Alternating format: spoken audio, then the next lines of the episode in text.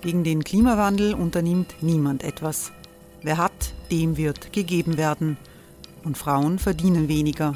War ja immer schon so. Man ärgert sich und macht weiter. Was aber, wenn nicht? Wir haben eine Idee. Die Falter Arena macht die Bühne frei für Menschen und Projekte, die das Land verändern. Mein Name ist Eva Konzett. Ich leite das Politikressort im Falter. Und am Sonntag, den 26. Mai, veranstalten wir im Wiener Stadtsaal die nächste Falter Arena. Mit dabei unter anderem der ehemalige Politiker und Neosänger Matthias Strolz, Theresa Imre von Markter, Sonja Jöchtel von Love Politics oder Kari Ochsner von Ochsner Wärmepumpen. Machen statt jammern. Wir schauen uns an, wie das funktionieren kann. Kommen auch Sie vorbei. Alle Informationen und Tickets finden Sie unter falter.at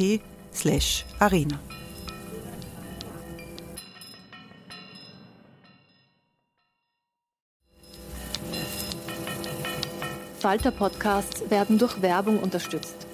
Das hilft bei der Finanzierung unseres journalistischen Angebots. Hey, it's Ryan Reynolds and I'm here with Keith, co-star of my upcoming film If, only in theaters May 17th. Do you want to tell people the big news? All right, I'll do it. Sign up now and you'll get unlimited for $15 a month and six months of Paramount Plus Essential Plan on us. Mintmobile.com slash switch. Upfront payment of $45 equivalent to $15 per month. Unlimited over 40 gigabytes per month. Face lower speeds. Videos at 480p. Active Mint customers by 531.24 get six months of Paramount Plus Essential Plan. Auto renews after six months. Offer ends May 31st, 2024. Separate Paramount Plus registration required. Terms and conditions apply if rated PG. Falter Radio. Der Podcast mit Raimund Löw. Sehr herzlich willkommen, meine Damen und Herren, im Falter Radio. Rudi Fussi ist PR-Berater, politischer Aktivist und Satiriker, der sich mit Mächtigen anlegt, und zwar mit Gusto. Das Innenministerium der Republik hat ihn angezeigt, wegen eines Eintrags auf Twitter, in dem er polemisch wohl übertrieben polemisch, auf den Einsatz von Polizeihunden bei der jüngsten Abschiebung von Kindern reagiert hat. Fussi ist eine politisch schillernde Persönlichkeit. In jungen Jahren war er in der jungen ÖVP aktiv. Dann hat er bei einer liberalen Abspaltung der FPÖ, das hat es auch einmal gegeben, und dem Team Stronach angedockt. SPÖ-Kurzzeitkanzler Christian Kern hat Fussi beraten, aber SPÖ-Mitglied ist er seit einiger Zeit nicht mehr. Mit zwei Dutzend Anzeigen musste er sich in den letzten Jahren herumschlagen. Hören Sie aus der Falterwerkstatt, wie sich Rudi Fussi gegen die Attacken des türkisen Innenministeriums wehrt und was er dem Ibiza-Untersuchungsausschuss über seine Informationen zum Strache-Video erzählen wird. All das berichtet der Falter-Reporter Josef Redl. Rudi Fussi, seit einer Woche prüft das Innenministerium rechtliche Schritte gegen Sie. Wissen Sie schon, zu welchem Ergebnis die Juristen dort gekommen sind? Natürlich nicht, weil ich habe weder schriftlich noch irgendwie Verständigung davon erhalten. Die Meldung befindet sich noch immer, dass rechtliche Schritte geprüft werden auf der Homepage des Innenministeriums. Ähm, gehe nicht davon aus, dass der konkrete Tweet äh, klagbar ist. Das sagen zumindest meine Anwältinnen. Ähm, ob sie was anderes klagen, wird man sehen. Wie Sie jetzt schon gesagt haben, also seit genau einer Woche steht äh, auf der, auf der äh, Website des Innenministeriums an sehr prominenter Stelle äh, diese ja, durchaus Klagsdrohung. Äh, darin werden Sie mit, mit vollem Namen und auch mit Berufsbezeichnung genannt. Hat das schon beruflich Auswirkungen gehabt? es gab natürlich den ein oder anderen mehr oder weniger besorgten Anruf von Kundinnen und Kunden, was es damit auf sich habe. Ähm, aber es ist ja nicht so, dass meine, meine äh, Kundinnen und Kunden mich nicht kennen würden. Also die wissen ja, dass ich ein Akteur der Zivilgesellschaft bin und ich trenne ja berufliches und, und privates sehr strikt immer schon. Und ja, äh, wenn man es ihnen erklärt, sind die genauso fassungslos wie ich in Wahrheit, äh, dass hier das erste Mal in meiner Erinnerung nach ein, ein privater Bürger mit vollem Namen äh, auf die Homepage gestellt wird, dass man rechtliche Schritte prüfe. Ähm, selbst wenn man klagen würde und sagt, das Innenministerium klagt, der Rudolf Fussi wäre es eine Grenzüberschreitung, so ist es einfach nur gaga. Der Auslöser war äh, äh, ein Tweet von Ihnen. Äh, darin haben Sie die Landespolizeidirektion recht hart angegriffen. Ähm, darin heißt es, äh, die Landespolizeidirektion Wien ist besser darin, unbescholtene Jugendliche zu verprügeln, als die Maskenpflicht durchzusetzen zum Beispiel. Tut Ihnen das leid? Also der Teil nicht. Also weil äh, es ist ja offensichtlich, dass bei den Einsätzen bei der Abschiebung etwa der Tina in der Zinnergasse 29 äh, völlig, völlig anders agiert wurde mit Polizeigewalt, mit, mit äh, einer Lust an der Eskalation, als bei der Begleitung der Corona-Demonstrationen, die von äh, Gottfried Küssler, einem verurteilten Neonazi und Holocaust-Leugner, angeführt wurden. Insofern äh, ist diese Aussage offenbar äh, auch faktmäßig richtig einzuordnen. Äh, wofür ich mich entschuldigt habe, ist, dass ich geschrieben habe, nachdem eine Hundestaffel bei der Corona-Demo zum Einsatz kam, übrigens genauso wie bei der Abschiebung der Tina äh, in der Nacht, äh, dass äh, der durchschnittliche Polizist der LPT Wien wohl nicht so intelligent sei wie die Polizeihunde. Ähm, ja, das habe ich äh, dann gelöscht und habe mich bei den anständigen Polizistinnen entschuldigt, bei den unanständigen. Die äh, Abschiebung von in Österreich äh, geborenen Kindern war ja der Reizpunkt, der sie empört hat. Sie waren selbst in der Nacht in, in der Zinnergasse, wo diese Abschiebung stattgefunden hat. Wie haben Sie das erlebt? Ich lebe ja seit 16. März 2020 im Waldviertel, obwohl ich in Wien lebe seit 1997, bin aber, da ich eine Autoimmunerkrankung habe und daher zur Hochrisikogruppe gehöre, ähm, ins Waldviertel geflüchtet, sozusagen im Frühling vorigen Jahres und war seitdem sechsmal in Wien und habe zwei Nächte in meiner Wiener Wohnung verbracht und an diesem Tag der Abschiebung war es so unerträglich für mich, was da passiert, dass ich nach Wien gefahren bin. Und dort habe ich äh, etwas erlebt, das ich mir so nie vorstellen hätte können und nur aus Filmen kannte, nämlich einen Polizeieinsatz mit einer mit einem Aufgebot, als würde man meinen, Österreich stehe unmittelbar vor einem Terroranschlag, äh, mit einer Häme. Ich erinnere an das Zitat eines Polizisten, da winkt's dem Geschrotten nur letztes Mal, ihr werdet es nie mehr sehen. Äh, die ich so für unvorstellbar gehalten habe und äh, die mich äh, sehr beeindruckt hat diese Nacht und die ich auch mein Leben lang nicht vergessen werde. Weil sowas habe ich nicht für möglich gehalten, dass es sowas in Österreich gibt. Ähm, jetzt hat man, haben viele Menschen ja unter äh, Türkisblau ähm, Herbert Kickel als äh, eine problematische Figur an der Spitze des äh, Innenministeriums empfunden. Das, was Sie jetzt schildern, äh, geschieht unter einem ÖVP-Innenminister. Ist die ÖVP schon so weit rechts an der FPÖ vorbeigegangen? Das wäre wahrscheinlich zu simplifizierend. Richtig ist, dass aus politikwissenschaftlicher Einordnung und Expertensicht es ja so ist, dass die ÖVP ganz bewusst Inhalte der FPÖ im Thema der Asyl- und Migrations- und Sicherheitspolitik übernommen hat. Das steht auch in den Papieren, die die Truppe rund um Sebastian Kurz äh, verfasst haben. Das ist ja offensichtlich. Man will hier unbedingt Härte zeigen, um FPÖ-Wählerinnen zu halten. Sozusagen, man hat Rassismus und, und Ausländerfeindlichkeit ein bisschen salonfähiger gemacht, weil wenn es der Kurz sagt, dann muss es ja in Ordnung sein. Das Innenministerium ist, glaube ich, seit Jahren ein Riesenproblem. Ich erinnere an Ernst Strasser und andere oder auch an Wolfgang Sobotka, an Umfärbungen, äh, wo Leute in Positionen gekommen sind, die das nur ihrem Parteibuch zu verdanken haben, was in Österreich jetzt auch keine Ausnahmesituation ist, muss man leider sagen, quer über die bestimmenden Parteien hinweg. Aber ähm, richtig ist, dass die Unsensibilität beim Vorgehen äh, bei diesen Demonstrationen mit Sicherheit einer politischen Überlegung äh, geschuldet ist und das ist inakzeptabel. Herbert Kickl ist sicher um nichts besser als Karl Nehammer, das Gefährliche an der ÖVP ist nur, die würden es schaffen, Ponys zu kaufen, wenn sie Pferde gegen Bürgerinnen und Bürger einsetzen wollten. Die schaffen es auch andere Dinge zu tun. Die haben einfach jahrzehntelange Erfahrung darin, den Staat als ihr Werkzeug äh, zu gebrauchen und oft auch zu missbrauchen. Sie sind PR- und Unternehmensberater, haben auch schon äh, Kabarettprogramme auf die Bühne gebracht und produzieren eine, eine politische Talkshow. Äh, jetzt im öffentlichen Diskurs, wie viel von Ihren Aussagen muss man als Satire verstehen? Die, die sonst klagbar werden. Nein, um eine ernsthafte Antwort zu versuchen, das ist jetzt der Moment, wo im Print-Interview steht, Fussi Doppelpunkt, Klammer auf, lacht, Klammer zu.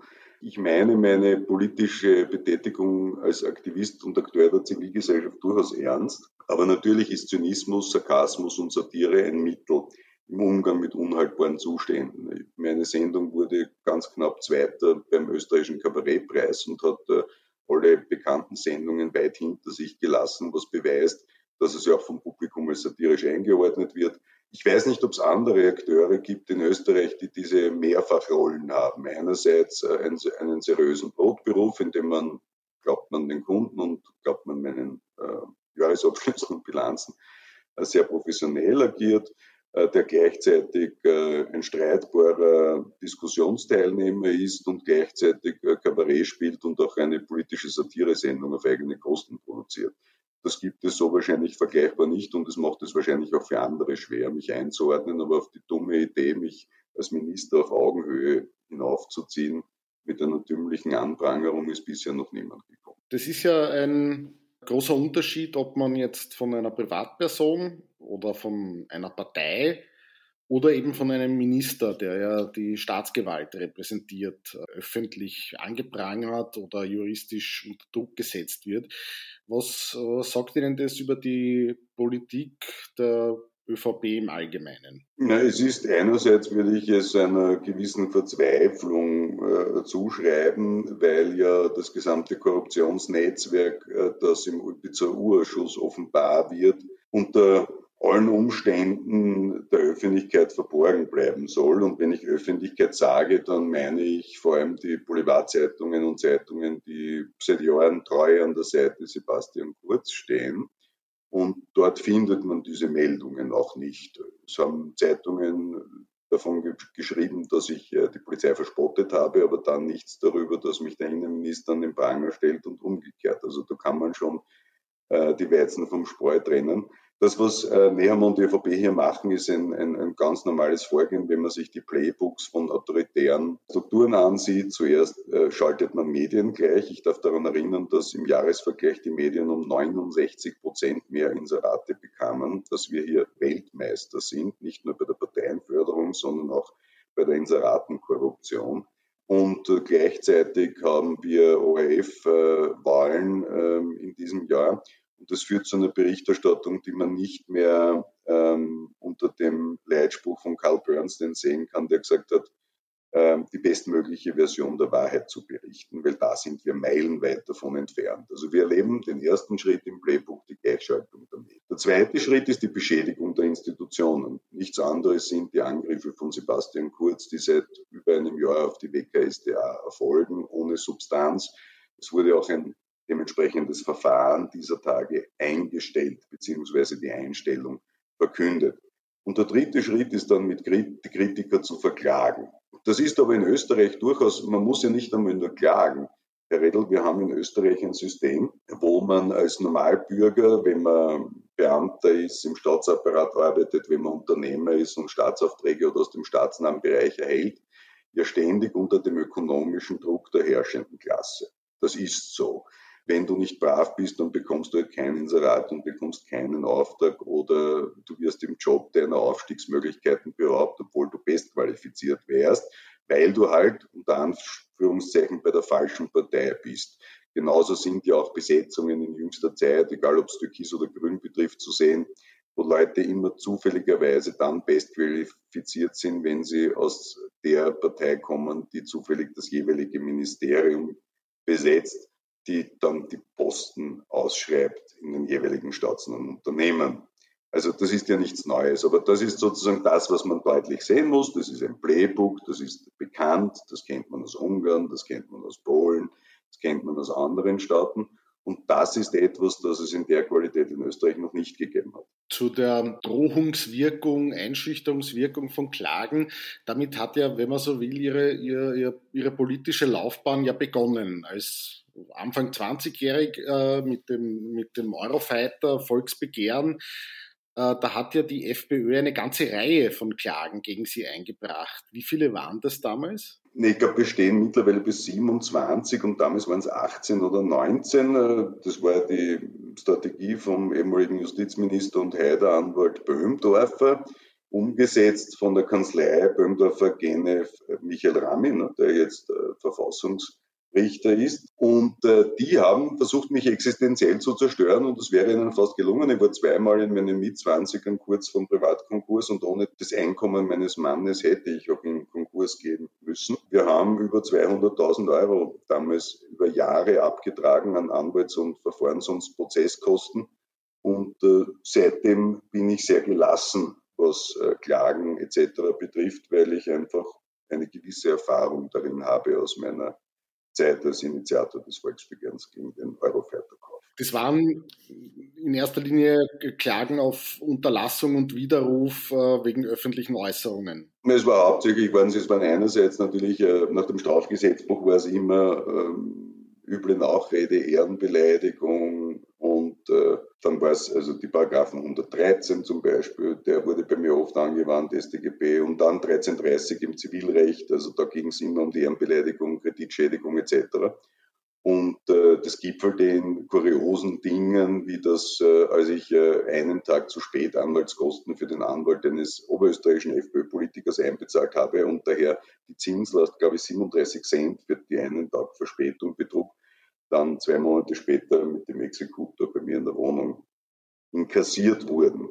Also das war schon relativ unterhaltsam im, Nach im Nachblick. Ähm, für die Nachbarn war es immer ganz lustig, wenn der Exekutor vor der Tür stand, weil die dachten ja immer, wir hätten keine finanziellen Probleme, hatten wir dann noch nicht mehr. Wir waren nie wohlhabend, aber wir haben halt beide immer gearbeitet.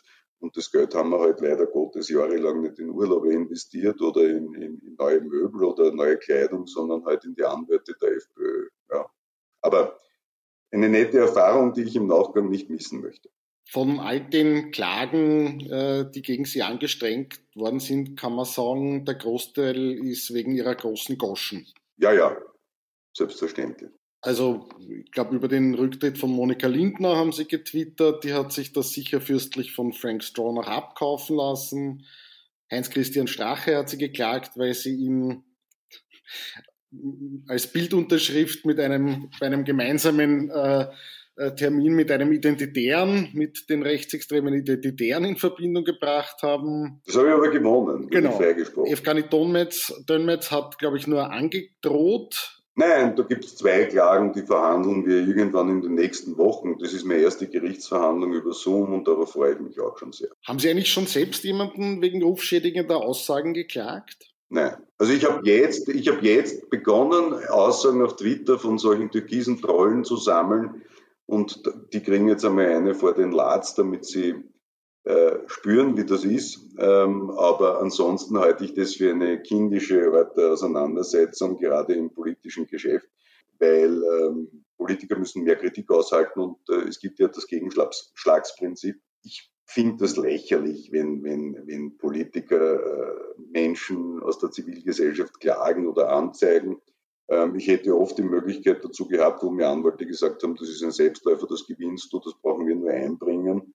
Aber was bringt es? Ich habe, äh, wenn ich klage, dann klage ich, äh, wenn ich, äh, wenn, ich habe einmal in meinem Leben geklagt, den Frank Stronach beziehungsweise das Team Stronach geklagt, weil sie mir Honorare nicht bezahlt haben.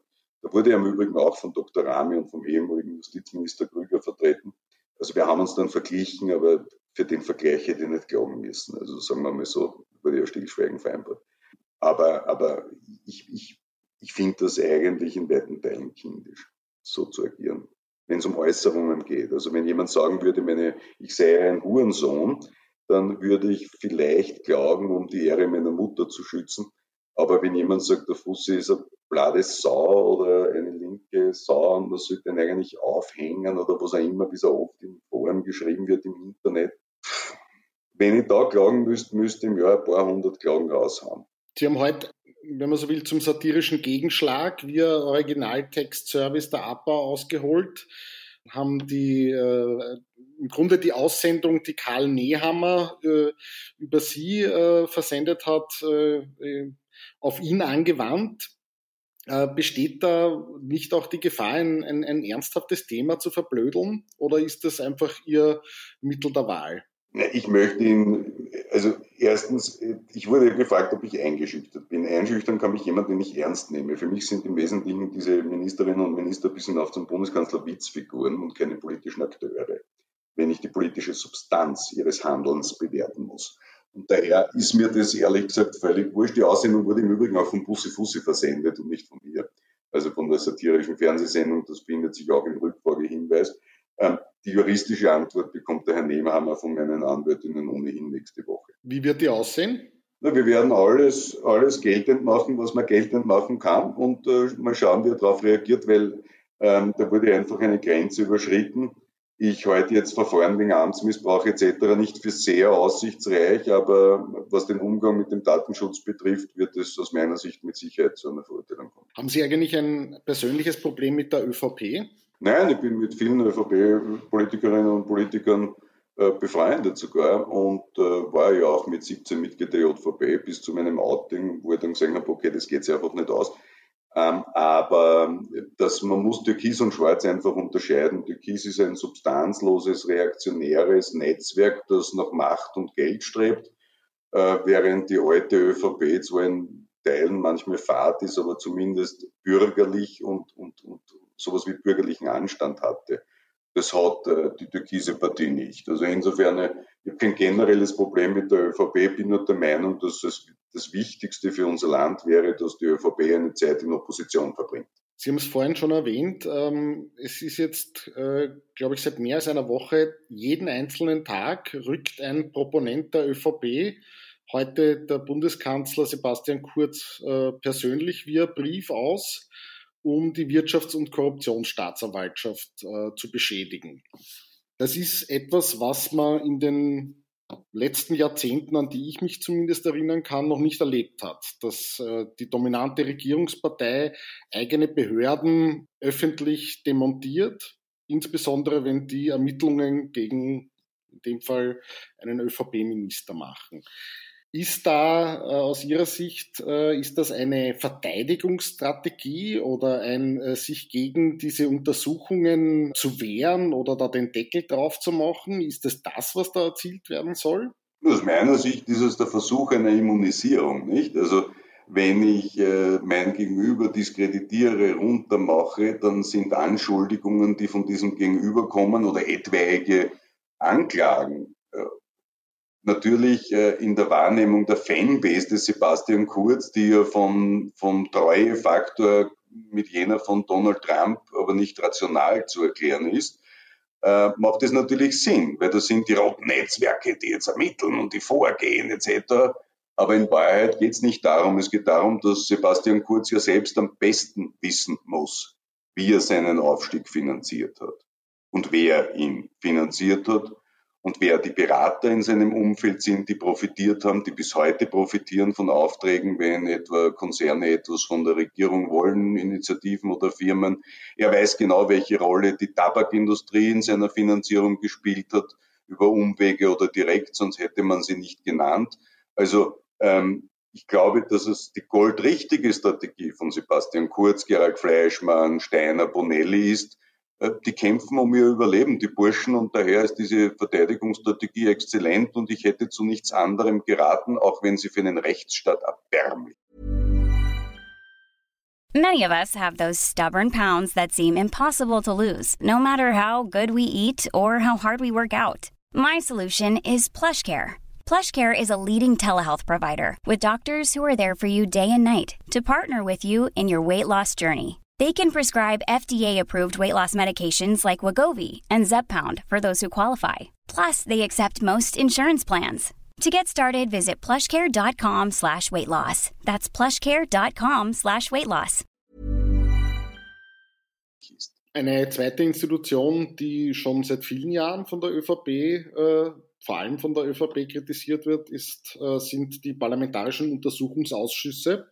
Der Ibiza-Untersuchungsausschuss ist nach meiner Wahrnehmung einer, der sehr sachlich im Vergleich zu früheren auch äh, äh, funktioniert und wo man extrem viel gelernt hat ähm, darüber, wie die, äh, wie die Politik im Hinterzimmer in Österreich funktioniert. Wie nehmen Sie die Arbeit des Ibiza-Ausschusses wahr? Also das Problem beim, beim Ibiza-Ausschuss, wenn ich ihn mit anderen Ausschüssen vergleiche, ist einfach äh, das, dass man das so vergleichen kann, wie sie vorher Nehammer und Kickel verglichen haben.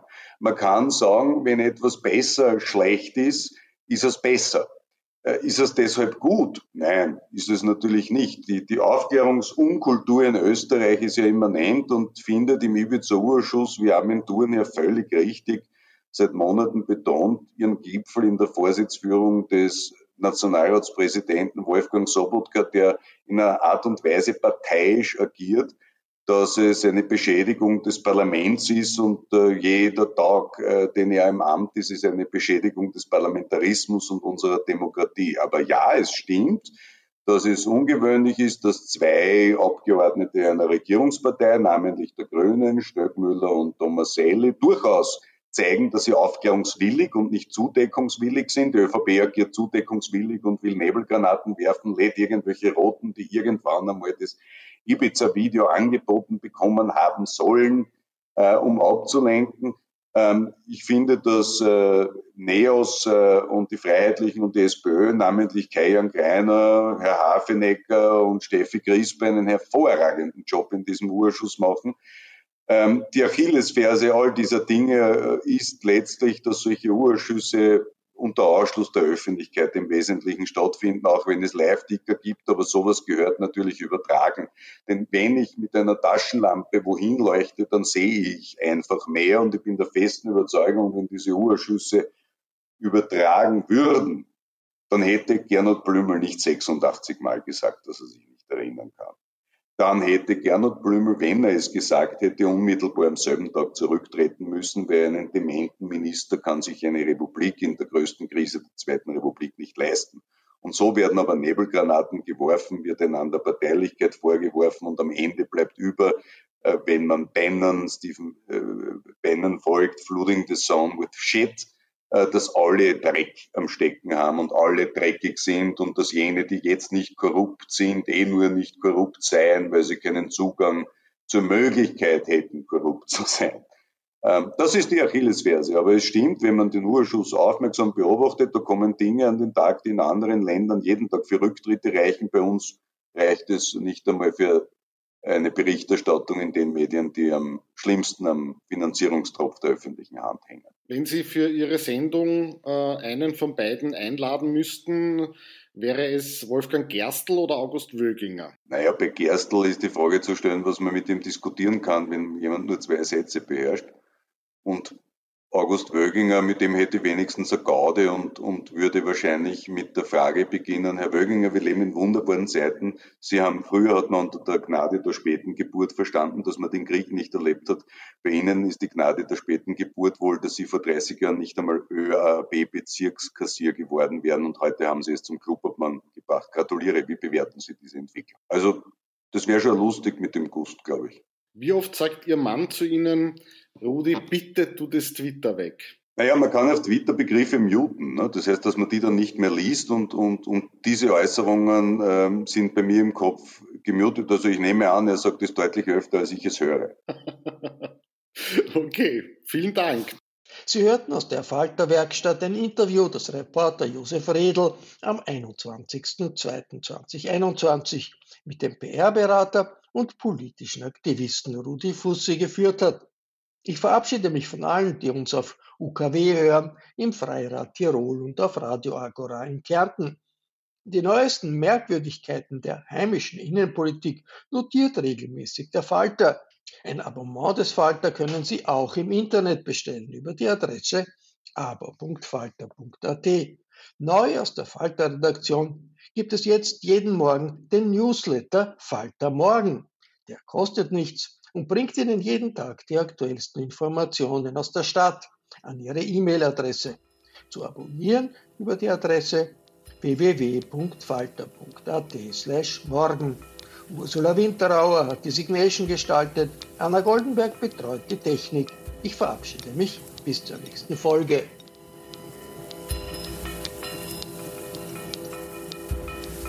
Sie hörten das Falterradio den Podcast mit Raimund Löw.